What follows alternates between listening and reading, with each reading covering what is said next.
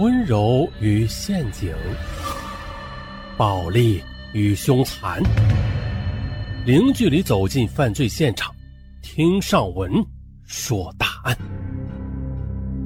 本节目由喜马拉雅独家播出。出生仅仅十一个月的小男孩张景，在清晨六时二十分的被一阵异样的声音给惊醒了。只见呢，昏暗的灯光之下，他眼前晃动着三个黑影一双冰冷又粗糙的大手，的粗鲁的将他从那张温暖的婴儿床中抱起来，又卷裹在小被子里，随即的又被带进了凛冽的寒风之中。而就在离开小屋的时候，小张景睁着大大的眼睛，看到了被捂住了嘴巴、捆住了手脚的姨妈姨父，但是他太小了。他仅仅的十一个月，他根本就不知道眼前这究竟是发生了什么事儿。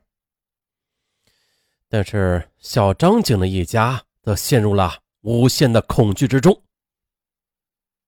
今天是星期日，对安徽来京的个体商贩赵翠云来说，与往常没有什么不同。他早早的就起了床，麻利的梳洗完毕之后的，又从简易的二层楼上下来。敲开了楼下的一间小平房，因为呢，楼上的房间太冷了啊。由此呢，他这十一个月大的儿子便与为他照看孩子的姐姐、姐夫住在一起。走进屋里来，只见呢，这白白胖胖的儿子正在酣睡着。赵翠云忍不住的就亲了一口儿子的小脸蛋低声的向姐姐道了声再见，便匆匆的融进了黎明前的黑暗之中。而这时，是早晨六时十分，而半个小时之后的赵翠云来到金温大厦他的服装摊位前，准备开始一天的工作。呃，电话响了。赵翠云低头一看，哎，这才七时十分的，这谁这么早就打来电话呀？哎，对了，可能是到广州进货的老公打来的。于是呢，他便接起了电话。喂，张恒宝的老婆是吧？你听着啊，你的儿子现在在我们手上呢。哎，这电话中传来一个陌生的、恶狠狠的男人的声音。赵翠云懵了，颤抖的问道：“大大哥，你这是什么意思啊？我们之间有什么过节吗？”你少他妈废话啊！想要孩子就拿十二万，不准报警，否则这辈子你就甭想再见着孩子了。那咔嚓一声，这电话就挂断了。啊！赵翠云顿时的就浑身发软，头皮发麻，一股凉意也是袭遍全身。他愣了好一阵的，才猛然的想起来，赶紧的又给姐姐和姐夫打了电话。在了解了真实的情况之后呢，他彻底的是没了主意。那他又想起来，赶快给远在广州的丈夫张恒宝打电话吧。接着一番紧张的对话之后，丈夫张恒宝便坚持啊要妻子立即去报警。并且决定当天返回北京。刚刚撂下电话呢，赵翠云的手机又响起来了。喂，想好了没有啊？你的钱准备的怎么样了？啊，还是刚才那个恶狠狠的声音。啊，大哥，我马上拿不出这么多钱的，你得容我去凑啊。我们怎么联系呢？你不用联系我，你等我们电话，交钱换孩子。他这电话又挂断了。喂，你别挂，我儿子现在怎么样了呀？赵翠云声嘶力竭地喊道：“啊，眼泪刷刷的也流了下来。”接着呢，赵翠云一刻也不敢耽搁，在表妹姐夫的陪伴之下呢，又迅速的来到了北京市丰台公安分局大红门警署十六庄警务区。上午十时，丰台公安分局刑警大队长王林、警署刑警队副队长赵清武等几名侦查员汇集到了十六庄警务区。在对案情进行了分析研究之后的决定，围绕四个方面展开工作：一是对案发现场进行细致的调查访问；二，从绑匪打来的电话去巡查踪迹；三，对赵云一家周围的情况进行全方位的调查了解；四是对曾经与赵翠云夫妇发生过摩擦的人进行调查。就这样，民警兵分几路，立刻的开始了工作。一直忙到深夜，这绑匪一方也没有传来任何音信。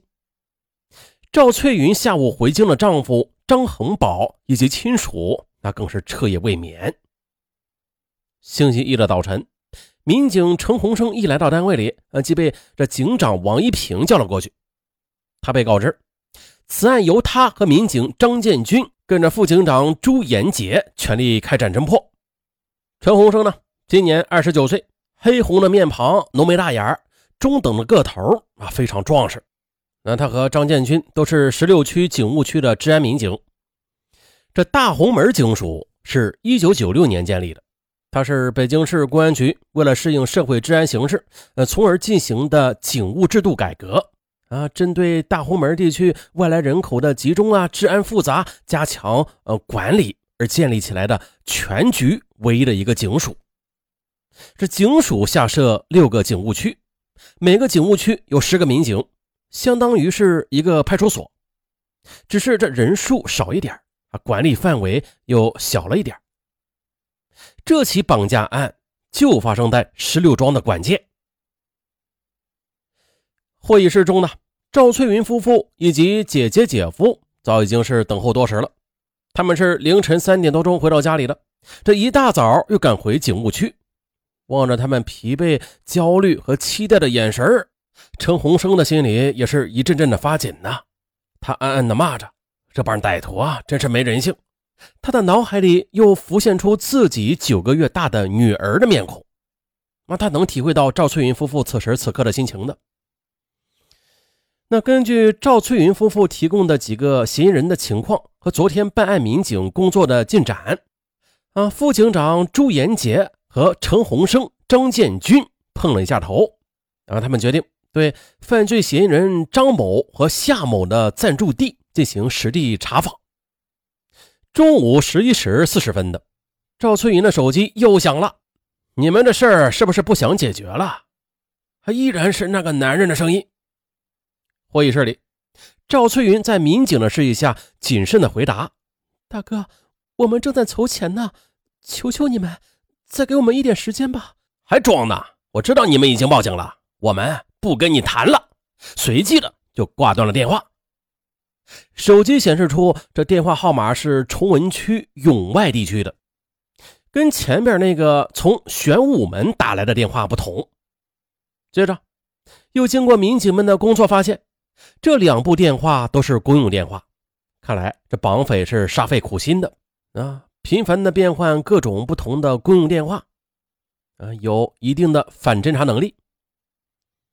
而朱延杰、陈洪生。他们那一路的调查工作也是极其的艰难。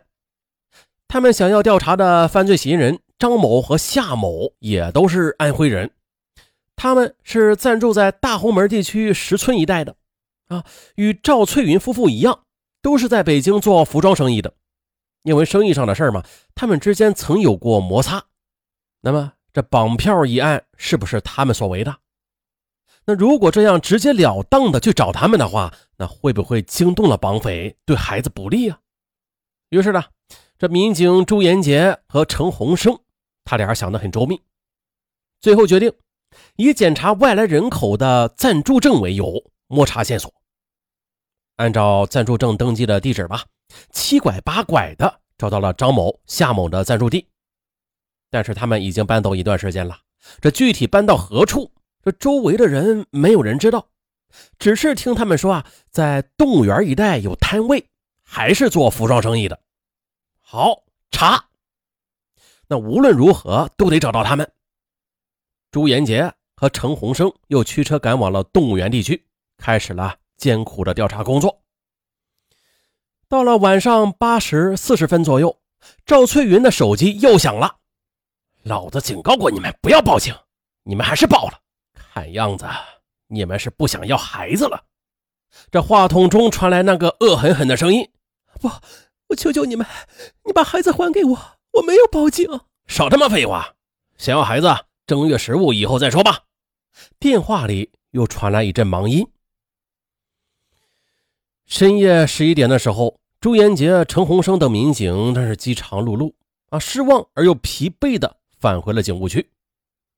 又经过一番的核查之后，确定这犯罪嫌疑人张某与夏某啊与这个绑票案无关，由此呢，民警的心情愈加沉重，赵翠云的一家也再次的陷入了深深的恐惧之中。咱们再说绑匪这边，嗯，从策划这起绑票案的开始，徐自正、张忠宝和王传平、邓应生便处在一种危险的刺激和不义之财即将到手的亢奋之中，直到二十四日下午。张忠宝打探到，说：“这赵翠云已经报警了。”直到此时的这四个人才感到危机四伏，内心一阵阵的恐慌。这不，二十五日一大早，徐德正、张忠宝便各自的从暂住地赶到了王传平和邓应生合租的住处，商议一下下一步该怎么办。